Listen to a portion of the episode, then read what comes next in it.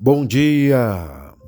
Que hoje e sempre nós deixemos logo essa mania de perder a vida olhando demais para o futuro e sejamos felizes também enquanto buscamos a felicidade. Todos os momentos difíceis que passamos na vida são combustível para continuarmos a seguir em frente, para sabermos com que podemos sempre contar.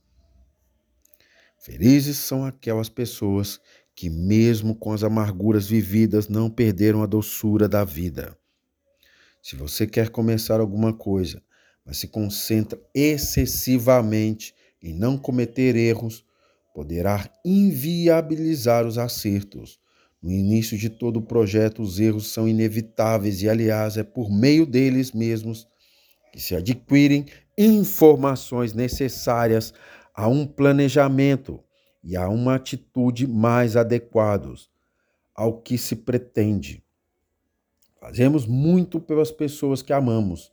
No entanto, às vezes esquecemos que nós também merecemos ser amados e valorizados depois de muita análise e observação. Se você vê que algo concorda com a razão e que conduz ao bem e ao benefício de todos, aceite-o e viva-o!